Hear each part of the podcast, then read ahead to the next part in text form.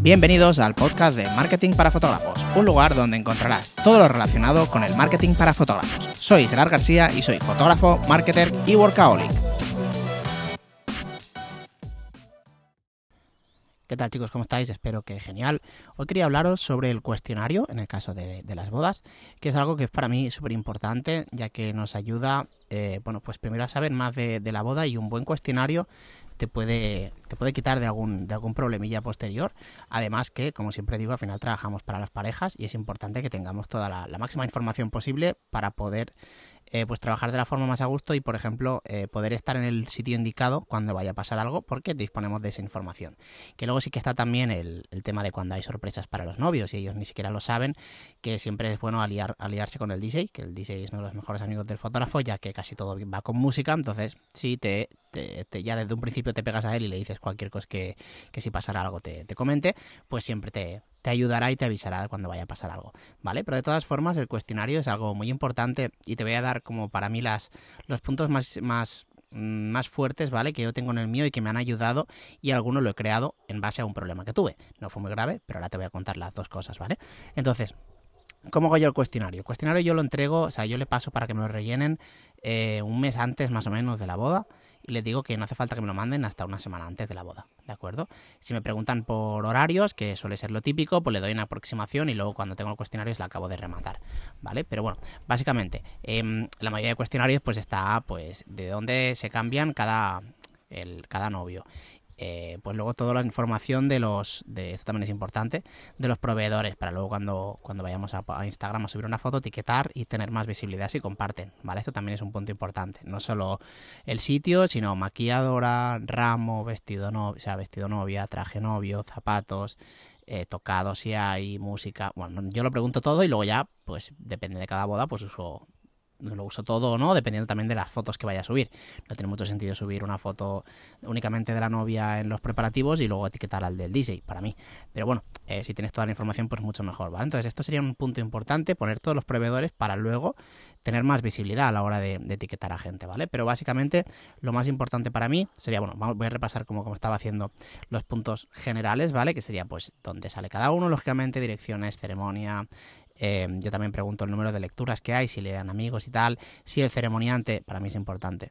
Em, si es amigo o es un actor o es, del, o es del sitio, ya que si es amigo, pues evidentemente lo buscaré más que si es ceremoniante de allí, que entonces pues lo haré más, eh, le hago una foto, pero tampoco va a ser mm, va a ser más, me centraré más en los familiares y en ellos, evidentemente. Pero si, por ejemplo, me dicen, no, no, es que los ceremoniantes, pues es un muy amigo nuestro y, pues es importante para nosotros. Pues ahí ya lo voy buscando bastante más, ¿vale?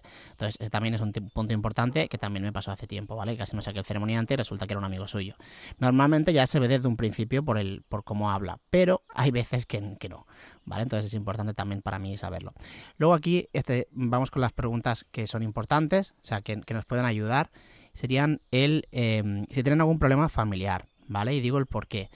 Eh, puede ser que, por ejemplo, los padres estén separados y se lleven horriblemente bien, hay horriblemente mal, perdón, entre ellos entonces, pues tú necesitas saber esa información para no cagarla, en, por ejemplo, en los preparativos, en el momento de si hay una foto de invitados o lo que sea, de mm, saber si se llevan mal, pues no los vas a poder poner juntos, o al menos se lo preguntas, ¿vale? Si quieren que, si hay esa situación, que qué haces, ¿vale? Porque hay veces que no se pueden ni ver. Entonces ya tienes esa información, oye, pues mucho mejor.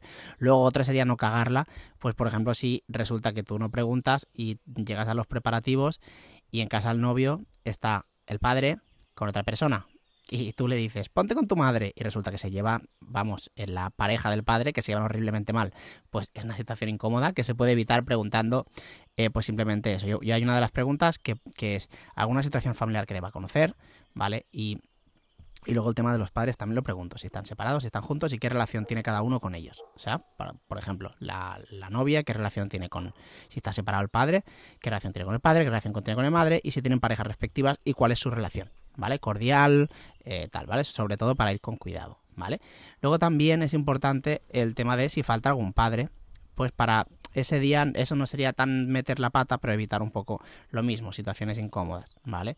Em, te puedes confundir de, yo que sé, a lo mejor hay una persona que en, el, primer momento piensas que es, tu, que es su padre, pero luego no, y resulta que su padre ha fallecido, entonces pues también si lo, si lo evitas, pues mucho mejor sacar estas cosas en ese momento, o si no, la novia a lo mejor, pues si es una muerte cercana, pues se puede, se acerca me refiero de hace poco, se puede poner a llorar y bueno, evitar estas situaciones, ¿vale? Entonces, eh, eso también, ya digo, es, importante. Luego también hace muy poco, eh, muy poco es en una boda de este año, pues he tenido una, una, pareja que, que, me comentó que, que la pareja del, del padre, pues que no quería que saliese en el vídeo. Entonces, claro, en las fotos no hay menos problema porque tú haces las fotos y ya está. Nosotros, ya lo he dicho varias veces, hacemos foto y vídeo. Entonces, claro, si yo sé que no quiere estar en el vídeo, se graba, por si acaso, pero ya luego ya pues no se mete en el vídeo y se evitan eh, pues luego posteriores ediciones ya que no quedará a su gusto, lógicamente. Entonces todo eso es importante eh, saberlo, ¿vale? Y luego también una de las preguntas más importantes para mí, esta es muy importante, y otra sería las, la, una pregunta que es la última, que es qué fotos no pueden faltar. Y siempre especifico que no quiero que me digan la foto de los anillos, la foto del, del beso, esto ya lo sé. Digo cosas que me puedan ayudar, ayudar en el reportaje, por ejemplo. Y siempre les pongo el mismo ejemplo, que es eh, hace mucho tiempo, pues bueno, yo hice una boda, estaba y me pusieron que querían fotos con, habían cogido un castillo hinchable de su sobrino, pues ahí jugando, ¿vale? Que para ellos era importante. Entonces, claro, si yo no lo sé, sí que hago fotos del castillo hinchable, pero no me espero al sobrino jugando, sino que pues hago unas cuantas y me centro más en el, en el momento aperitivo. Me centro más en el aperitivo, que básicamente, bueno, pues creo que es más importante. en mi caso, claro, pero para ellos no. Entonces, como yo supe eso, pues estuve esperando estuve vigilando a que llegara el sobrino y cuando llegó el sobrino, pues ahí le machaqué unas cuantas fotos y ya está, ya tengo esa foto que al final es lo que, es lo que ellos querían, ¿vale? Entonces es importante saber estas cosas para pues tenerlo, ¿vale? Tenerlo, tenerlo en cuenta y saberlo. Por ejemplo, esta, y por dónde nació esta pregunta fue de hace muchos años, bueno, muchos años, a ver, mm, como cuatro creo, que, bueno, había una boda y eh, habían un montón de como se dice en casa que no cazasueños, creo que se llaman, atrapasueños, atrapasueños de estos, que estaban hechos a mano. Entonces, pues la, ceremonia, y no sé, a lo mejor había 10, no me acuerdo muy bien. Y yo los hice pues de forma, bueno, pues le, le, hice de forma abierta, ¿vale? Que se veía toda la ceremonia, se veían los, los atrapasueños, y luego hice algunos un poquito más de detalle, pero no todos, ¿vale? Entonces, ¿qué pasó? Que justamente, bueno, mm, no, es que justamente, sino que hice creo que uno o dos más a detalle y los otros no. Pues había uno que le había hecho la madre, que la madre creo que era de Perú, si no recuerdo mal, y pues no la veía desde hace mucho tiempo, venía a la boda, pero no, no la veía. Entonces, claro, ese era la atrapasueños más importante. ¿Vale? Yo no le había hecho foto, no pasó nada, no llegó a. O sea, no, no, la novia no me dijo nada porque tampoco. O sea, me lo dijo si tenía esa foto, entonces me lo contó, le dije, ostras, pues no, me sale mal.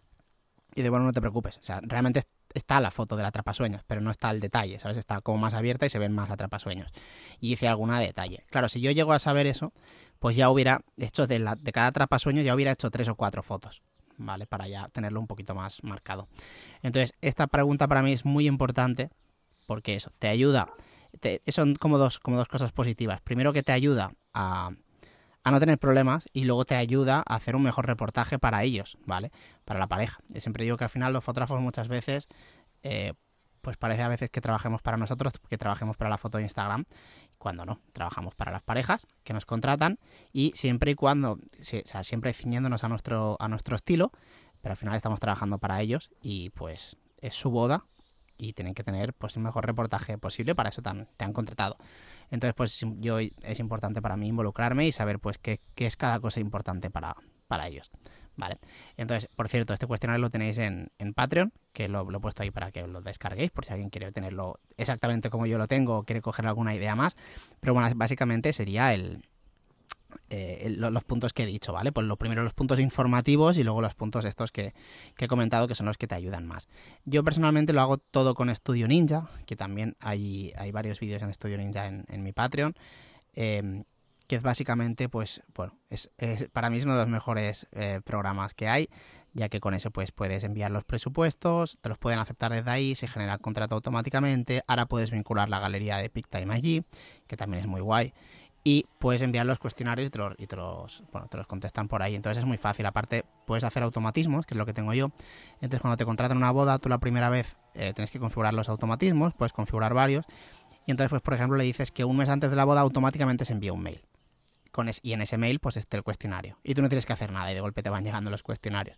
Eh, ya sabéis que yo adoro, adoro los automatismos. O sea, más que adoro los automatismos, eh, claro, como sabéis, estoy liado con mil cosas y para mí el tiempo es muy importante, más que Sí, más que muy importante es que si no, no llegaría, es imposible. Entonces hay muchas cosas que las tengo que automatizar, pues para que para poder llegar a todo. Y una de ellas es eh, la gestión de una boda, las cosas que, se pueden hacer solas, ¿vale? Evidentemente, pues yo luego cuando me envían el cuestionario, pues si tengo que llamarlos por preguntarle algo o escribirlos, pues no, evidentemente lo hago yo, no, no, lo hago de forma copiada, o sea, con, un, con una plantilla. Pero el mail del cuestionario, pues sí, porque no, no, no es importante. O sea, no es importante, prefiero no, no hace falta que sea súper personalizado. Entonces hay una serie de cosas que las hago así. Y esto lo tengo con, con Studio Ninja, que como comento, para quien no, que no lo conozca, le invito a que, a que lo mire. Creo que hay varios parecidos, pero bueno, yo el que mejor me funciona es Studio Ninja. Llevo, no llevo tampoco una locura, llevaré como un año y medio.